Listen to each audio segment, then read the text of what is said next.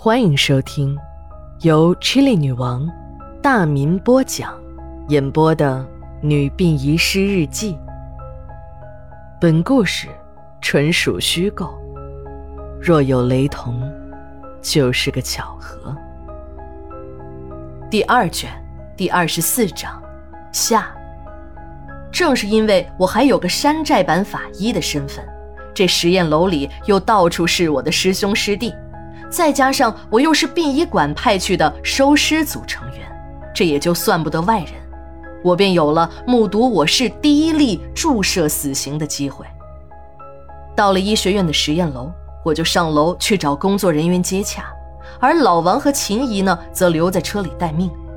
这实验楼四层以下是供学生实验的基地，四层以上是附属第一医院的手术室。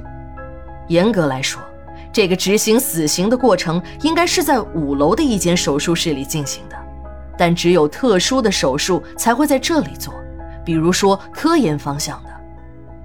刚到四楼、五楼的拐角处，执勤的武警拦住了我。正在我想出示殡仪馆的工作证件时，一个人拉了我一把，把一个工作人员的胸卡别在了我的胸前。我一看，原来是我的一个师姐小娜。现在已经做博士后的研究了。听他说，他正在搞一个关于死亡心理的研究课题，已经取得了不小的成绩。小娜告诉我，我呀就是这个死亡心理研究课题组的负责人。过一会儿，那两个行刑的犯人就是我的研究对象。小娜笑着把一套工作服递给我，说：“你在殡仪馆干了这么多年，还见识过以前如何枪毙犯人，正好。”你给我当个顾问，观察一下两个人的执行过程，好给我提供一些参考意见。其实我这心里也很好奇。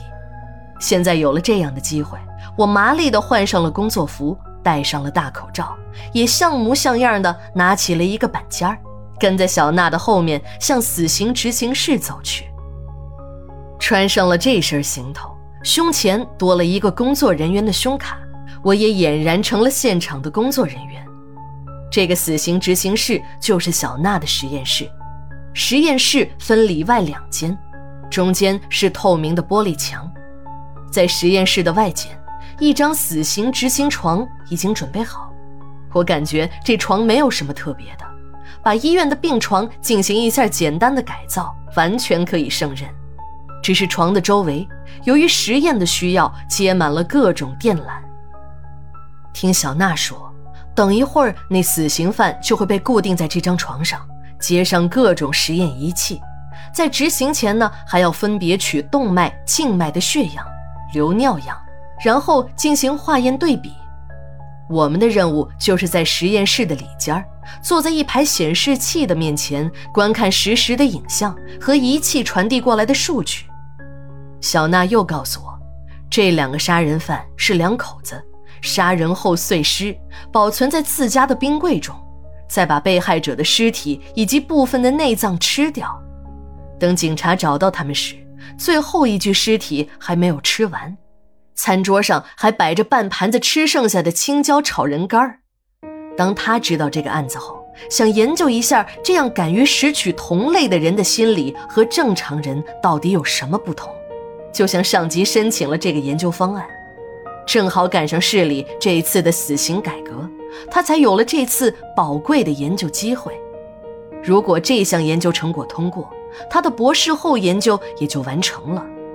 由于他的研究课题属于国际先进水平，早有国外的几所大学向他伸出了橄榄枝。死刑执行室现场的气氛没有我想象的那样压抑。完全没有枪毙犯人时那种紧张、焦虑的心情。现场不像是在执行死刑，更像是开一场科研会。带着紧张心情来的我，这时也轻松了很多。但小娜还是提醒我：“哎，这两个死刑犯和别的人不一样，由于他们都有长期吃人肉的经历，所以这心理呀和常人有所不同，根本对死亡不惧怕。”今天早上，监狱的管教给两个人送早饭时，两个人还在有说有笑的。女的说：“这是我们在阳间吃的最后一顿早饭了。